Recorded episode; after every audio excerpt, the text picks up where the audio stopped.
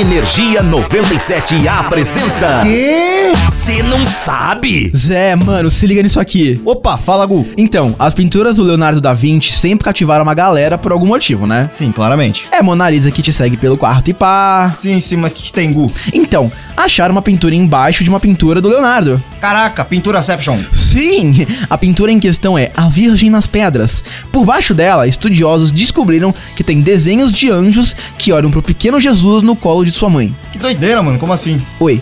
Como que eles descobriram isso depois de 500 anos? Então, segundo os pesquisadores, Leonardo, Ou pros amigos Leozinho dos 20. exatamente ele, esse carinha aí usou materiais que continham zinco pra fazer esse esboço, vamos falar E assim. daí? E daí que por isso a pintura ficou visível no raio-x fluorescente, já que a máquina conseguia mostrar aonde os elementos químicos estavam presentes. Caraca, que chique. né? O anúncio foi feito pela National Gallery quando eles anunciaram que vai ter uma exibição do artista chamado Leonardo Experience a Masterpiece em novembro desse ano. Mas olha só, hein, se você curte curiosidades extremamente arteiras, Porém, incrivelmente vintônicas, é só ficar ligado quem tá sempre por aqui. Eu sou o Zé das 20. eu sou o Leonardo do Gustavo. Que? Nós somos do Cê Não Sabe, o Leonardo do Gustavo? Energia 97 apresentou. Ah, já sei. O quê? Você não sabe?